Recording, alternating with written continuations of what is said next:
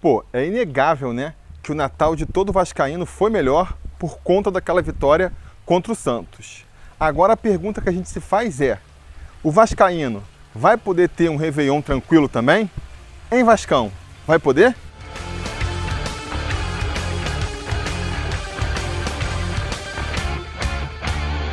Fala torcida vascaína, Felipe Tiru de volta na área, hoje para falar de jogo do Vascão, porque nesse domingo, às 6h15 da noite, com transmissão exclusiva pela Twitch TV, um site aí é, que tem na internet, né? Procure se informar, quem não está familiarizado com o termo.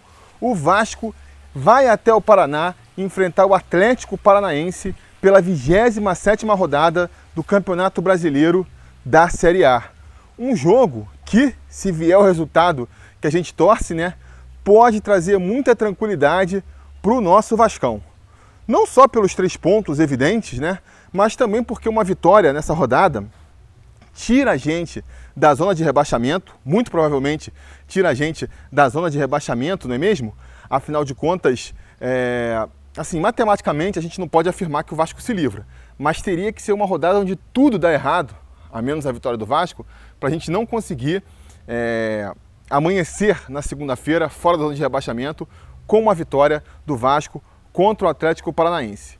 É, e não só por isso, né? Tem a confiança também que pode trazer essa vitória. A gente é, cristalizaria uma, uma boa fase, né? uma retomada do Vasco no campeonato. Afinal de contas, seria a segunda vitória consecutiva, já seriam aí três rodadas sem perder para um time que levou, sei lá, uns, umas 15 rodadas para vencer duas é, partidas, de repente vencer duas em sequência, emendar essa sequência aí de, de sete pontos em três rodadas, um time que levou, sei lá, 10 jogos para poder fazer os mesmos sete pontos, seria a, a, consolidação de uma boa fase, de um bom momento do clube, que viria em ótima hora, né?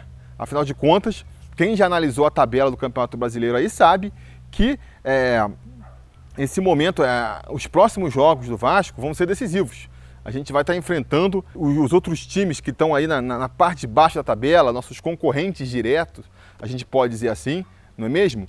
Então, assim, que bom, né? Que bom seria se a gente conseguisse enfrentar esses times numa boa fase, voltando aí a jogar um bom futebol é, e tendo chances de conseguir os pontos. Porque a gente, se a gente não conseguir a maioria dos pontos que a gente precisa, se a gente não conseguir aí uma, uma, um aproveitamento né, que, que permita com a gente sonhar no Vasco da primeira divisão, nesse momento agora, nesses jogos aí, nesses confrontos diretos que a gente vai ter agora, quando mais vai ser, né? Quando mais vai ser? Agora, claro, né? A gente, isso é nossa expectativa, é nossa torcida. Não significa que é um resultado fácil. Não significa que a gente pode projetar que com certeza o Vasco volta com três pontos lá, lá do Paraná não só pela, pelos tabus que todo mundo tem levantado essa semana, o Vasco nunca venceu o Atlético na Arena da Baixada, não vence o Atlético fora de casa há uns bons 12 anos, se não me engano, mas também pelo futebol que o Vasco vem apresentando, né? O Vasco melhorou um pouco nas últimas rodadas, é verdade, né? Se não tivesse melhorado, não teria vencido o Santos, não teria empatado contra o Fluminense, mas é, não foram grandes apresentações do Vasco, né? É preciso que se diga. O Vasco não, não mostrou nenhuma grande evolução tática, não mostrou nenhuma grande evolução técnica. O que a gente viu foi um time pouco mais aguerrido, né? Teve ali uma, uma mudança tática, né? O, o Sapinto abriu mão dos três zagueiros, colocou ali o, o Juninho no meio campo, por mais que você possa dizer que ele não abriu mão do seu esquema lá, do seu 4-2-3-1, jogando com dois alas mais abertos. A verdade é que quando você abre mão de um cara que é um ala, né, um, um, um ponta, que nem é o Gustavo Torres, para botar um Juninho, que é um meio campista, que é um volante, por mais que você diga que ele continuou com o mesmo esquema tático, até pelas características do jogador, até pela, pelo costume né, de como o jogador joga, ele já vai naturalmente preencher mais aquele meio campo ali. Então teve essa mudança tática tímida, é, o próprio, a própria entrada do, do, do Juninho no lugar do, do Torres traz um, um ganho técnico ali, é, tímido também, mas eu acho que, que a grande mudança, né, que foi ali o que fez a gente empatar contra o Fluminense nos últimos minutos, que ficou demonstrado na vibração dos jogadores depois da vitória contra o Santos, eu acho que foi essa essa volta né, da, do, do time de comprar a, a, briga do Sapinto. E aí a gente pode é, fazer várias conjecturas sobre por que, que de repente, o, o time teria voltado aí com a, a, a comprar a briga do Sapinto, né? E eu já falei aqui outras vezes, a minha tese é que foi justamente depois da invasão lá da, da Ira Jovem no treinamento, naquele momento em que o Sapinto se colocou entre a torcida e o grupo e, e chamou a responsabilidade para si, falou, não, chamou a bronca, fui eu, o culpado sou eu, os caras estão se esforçando. Eu acho que aquilo ali ele acabou ganhando o grupo, né? O grupo acabou falando, não, a gente, se a gente ficar de corpo mole aqui, o cara vai sair, vai vir outro, ninguém sabe como é que é. Vamos tentar jogar um pouco pelo português aí. E a partir de então a gente viu um time muito mais vibrante em campo. E isso foi o suficiente para, repito, né, a gente arrancar aquele empate no finalzinho contra o Fluminense e conseguir também a vitória contra o Santos. Não foram grandes partidas. Você pode alegar, por exemplo, que a gente pegou um Fluminense ainda abalado pela perda do treinador, né? O Odair Heldman era realmente ali a, o, o, ponto forte do Fluminense. Todo mundo colocava muito na conta do Odair a, a boa campanha do Fluminense. Ele foi para a Arábia ali, foi o primeiro jogo do Fluminense sem o treinador. O Santos também, a gente pode alegar que veio é, jogar em São Januário muito desmotivado, meio de ressaca pela classificação para a semifinal da Libertadores. E tudo isso é verdade, tudo isso tem que ser ponderado também. Mas, por outro lado, que outras equipes né, a gente vai enfrentar no campeonato que são melhores do que esse Fluminense aí, ainda abalado pela perda do treinador, que esse Santos desmotivado?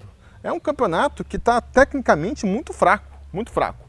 Você tira ali uns 4, 5 clubes, cinco times que estão lá brigando no topo da tabela, e dali para baixo, cara, é tudo é muito ruim tecnicamente, é tudo um saco de gatos ali, não dá para se destacar um time do outro. E eu acho que o nosso adversário nesse domingo, o Atlético Paranaense, é um bom exemplo disso.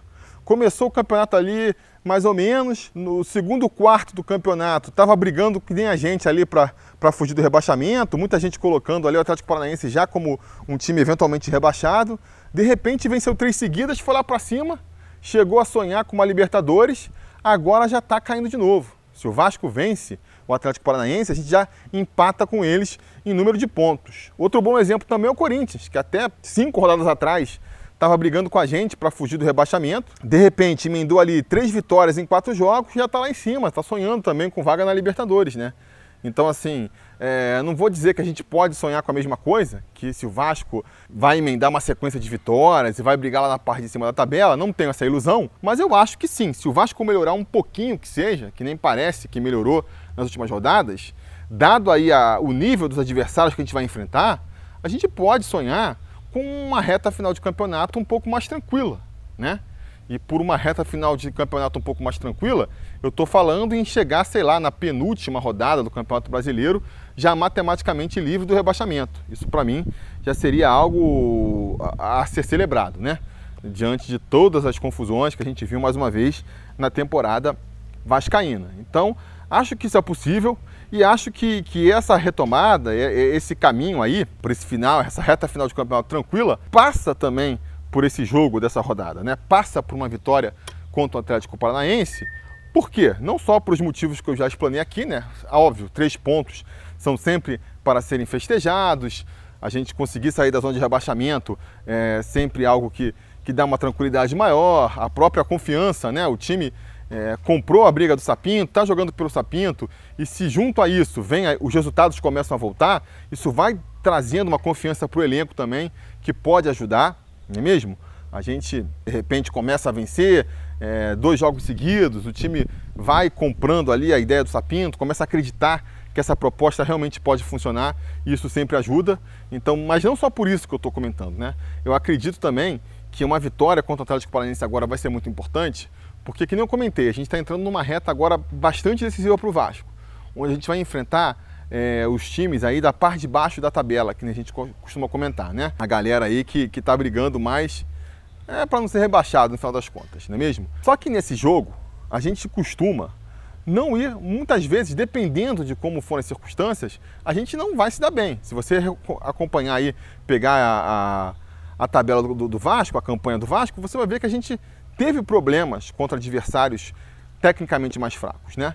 Por quê? Eu acredito que o Vasco se não dá para dizer que o estilo de jogo que o Vasco gosta, acho que seria usado, mas assim, o estilo de jogo que o Vasco é, acabou se adaptando melhor, né, se dá melhor, mal bem, é, é, esse estilo de jogar no contra-ataque, né? Entregar a bola para o adversário e tentar sair no contra-ataque. A gente pode ver isso pela campanha do Vasco. Você pega, o Vasco tem sete vitórias no campeonato, né? Você vai ver, a maior parte delas, ah, três delas, né? Quase metade, foram em jogos fora de casa. Ganhamos o Ceará, que é uma equipe de parte de baixo da tabela, mas ganhamos lá no Ceará. A gente ganhou o esporte lá no Recife. A gente ganhou também do Botafogo no Engenhão. E mesmo nos jogos em casa, os quatro jogos que a gente teve em casa, a gente ganhou do esporte, que é um time de baixo de tabela em São Januário, é verdade. Ganhamos também do Atlético Paranaense, nosso adversário dessa rodada lá em São Januário. E ganhamos do Santos, que está aí na semifinal da Libertadores, e do São Paulo, que é o líder do campeonato. Quer dizer, não conseguimos vencer Fortaleza, não conseguimos vencer Ceará, não conseguimos vencer o Bragantino, não conseguimos vencer o Atlético Goianiense, mas conseguimos vencer o Santos e conseguimos vencer o, o São Paulo. Por quê? Eu acho, credencio muito a essa característica do Vasco, que tinha também com o Ramon, né? O Ramon ainda tinha um jogo mais propositivo do que o Sapinto, mas é, em ambos os casos é, o Vasco se dava melhor quando o adversário ele, ele tentava jogar também, né? Quando o adversário se fecha lá atrás, entrega a bola para o Vasco e fala assim, vê aí Vasco, o que você faz? O Vasco costuma se enrolar. Principalmente se estiver precisando do resultado, né? Se for um jogo onde o Vasco tem a obrigação de vencer, é, o Vasco costuma se enrolar. Essa que é a grande verdade. Então, é, não à toa, eu acho que o Vasco está se saindo melhor, né? Quando joga fora. Melhor não, mas quase igual. Ah, se você for ver a campanha do Vasco nessa temporada, são 25 jogos, é, 13 jogos em casa, onde o Vasco conseguiu 16 pontos, 40% de aproveitamento, e 12 jogos fora, onde o Vasco conseguiu 33% de aproveitamento, 12 pontos. Não é mesmo? Então, assim, é uma campanha quase igual. Não, dá para fazer muita distinção entre o Vasco jogando fora e o Vasco jogando em casa. E quando joga em casa, que eu já comentei, acaba às vezes saindo até melhor contra equipes que vêm para cima, que não procuram se fechar lá atrás, né? equipes é, melhores, técnica e taticamente, do que as equipes mais fracas. E aí, insisto, muito em função disso, né? Muito em função é, do estilo de jogo do Vasco, que é um estilo que prefere jogar é, mais recuado, não é mesmo? Então, amigos, eu acho que esse jogo agora, que fecha o ano contra o Atlético Paranaense, e o próximo jogo, né, o jogo que abre o ano de 2021 para o Vasco, que vai ser contra o Atlético Goianiense, vão ser jogos importantes justamente por conta disso. Vão ser jogos que o Vasco vai jogar como visitante, onde a gente imagina que os Atléticos aí, o Atlético Goianiense lá em janeiro e agora o Atlético Paranaense, vão tentar tomar a iniciativa da partida, né? Porque o objetivo do adversário, pegando o Vasco, que é um time hoje na zona de rebaixamento, em casa, vai ser vencer. Então o Vasco vai ter muito mais facilidade para poder jogar de forma reativa, buscando o contra-ataque. Né? Vamos torcer para o time ter treinado melhor esse estilo de jogada aí, que, é, repito, é, é, o estilo, é a tática que, que, mal ou bem, tem funcionado melhor com esse time, a única tática que tem funcionado, né? E vamos torcer para ele explorar isso aí e conseguir vencer essas partidas. Porque se de repente o Vasco consegue aí, é, nesses dois jogos, contra os dois Atléticos, duas vitórias, seria lindo, né? Ou pelo menos uma vitória, um empate que seja. Nos próximos jogos, nos jogos seguintes, que vão ser contra Botafogo e contra Curitiba em São Januário, o Vasco pode chegar um pouco, com um pouco mais de tranquilidade. Porque aí são jogos em que o Vasco vai ter essa dificuldade que eu estou falando. Se o Vasco chega, vamos supor que o Vasco não consiga vencer essas duas próximas partidas, empata com o Atlético Goianiense, sei lá, perde o Atlético Paranaense, vai voltar de novo para o jogo em São Januário contra o Botafogo e depois contra o Curitiba, pressionado, tendo a obrigação de vencer. E por outro lado, você vai ver com certeza um Botafogo e um Curitiba fechadinho lá atrás, indo jogar na boa, indo jogar na boa. E aí o Vasco costuma não se dar bem, que não comentei aqui, e as chances da gente se encrencar nessa partida começam a ficar muito grandes. Por conta disso, eu também dou uma importância maior para essa partida agora, porque se a gente vai tranquilo, com algumas vitórias, né, a gente já tem aí uma vitória do contra o Santos, vence agora contra o Atlético Paranaense, depois vence ou empata com o Atlético Goianiense, a gente já vai dar uma subida na tabela e vai enfrentar o Botafogo e depois o Curitiba numa situação muito mais confortável, uma situação em que, cara, beleza, vamos tentar ganhar aqui, mas se não der, tudo bem. Acaba jogando um pouco a responsa para o adversário. Vai ser o Botafogo que vai ter que vir para cima, o Curitiba que vai ter que vir para cima, se ainda estiverem sonhando aí com uma eventual é, permanência na primeira divisão, né? Então, vamos ver. acho que a importância dessa partida é fundamental, não é mesmo? Por tudo que eu já explicitei aqui. A torcida vai ser muito grande para a gente ver mais uma vitória e conseguir ter um finalzinho de temporada tranquilo, né? Não é muito o que a gente está pedindo. E eu vou fazer aqui o, o máximo que eu posso fazer, o que está aqui é, ao meu alcance para ajudar o Vascão. Como vocês podem ver, eu já estou repetindo é, a mesma capa é, do jogo da semana passada. Quem aí por acaso está caindo nesse canal agora, pô, não deixa de se inscrever aí, assinar o sininho de notificações para ser avisado sempre que tiver vídeo novo aqui no canal. E já explico para vocês por que está o Benítez aí na capa do vídeo, se o Benítez nem está mais no plantel vascaíno, se despediu da torcida aí, da, do elenco essa semana, né? Uma despedida triste, fico triste. Acho que o Vasco não tinha como manter o Benítez mesmo, cada vez fica mais claro. Estou sempre aqui é, referenciando o vídeo do Garone, que foi o que me convenceu de maneira definitiva que pensando de maneira racional, pensando ali, né, os números, não fazia sentido manter o Benítez, mas não dá para dizer que eu não fico triste com a saída do argentino, né? Tão difícil gente contratar um jogador que se encaixa no time, que mostra essa garra, essa disposição que ele mostrou. Vamos perdê-lo por conta aí da, de como foi gerenciado o futebol, como vem sendo gerenciado o futebol do Vasco, né? Mas enfim, por que, que ele está na capa aí? Porque essa foto que eu usei foi a mesma foto que eu usei ontem contra o Santos, na última rodada contra o Santos, e trouxemos a vitória. E antes eu tinha usado no jogo contra o Esporte. Então é uma capa, é uma foto ali que está invicta até agora aí na temporada. Invicta não, com 100% de aproveitamento. Então, estou botando essa capa mais uma vez hoje aí. E se vencer, a gente vai repetir, mesmo com o Benício já jogando lá na Argentina de novo. Contra o Atlético Goianiense na próxima rodada a gente volta com a capa do, ben, do Benítez, se realmente a vitória vier, não é mesmo? E também vou fazer aqui o que? A apostinha clássica na derrota do Vasco, que nem apostei é, que o Santos vencia e o Vasco que venceu. Vou agora só para manter a mandinga aí, apostar mais uma vez na derrota do, do Vasco, né? Vou botar aqui o Atlético Paranaense vencendo por 1 a 0, por 1 a 0. Vamos torcer para eu voltar aí no pós-jogo mais uma vez, tendo que botar aí a minha viola no saco, porque o Vasco saiu com os três pontos do Paraná, beleza? Então é isso. Não se esqueçam de deixar seus comentários aqui embaixo, falar a expectativa de vocês sobre esse jogo aqui embaixo. Vocês sabem, a conversa continua aqui na caixa de comentários. E voltem amanhã porque se tudo der certo e nada der errado, assim que a partida acabar, a gente volta com mais um vídeo aqui para comentar o resultado. Beleza? Tá combinado? Então tá combinado. A gente vai se falando. A realização desse vídeo só foi possível graças ao apoio inestimável dos conselheiros do Sobre Vasco.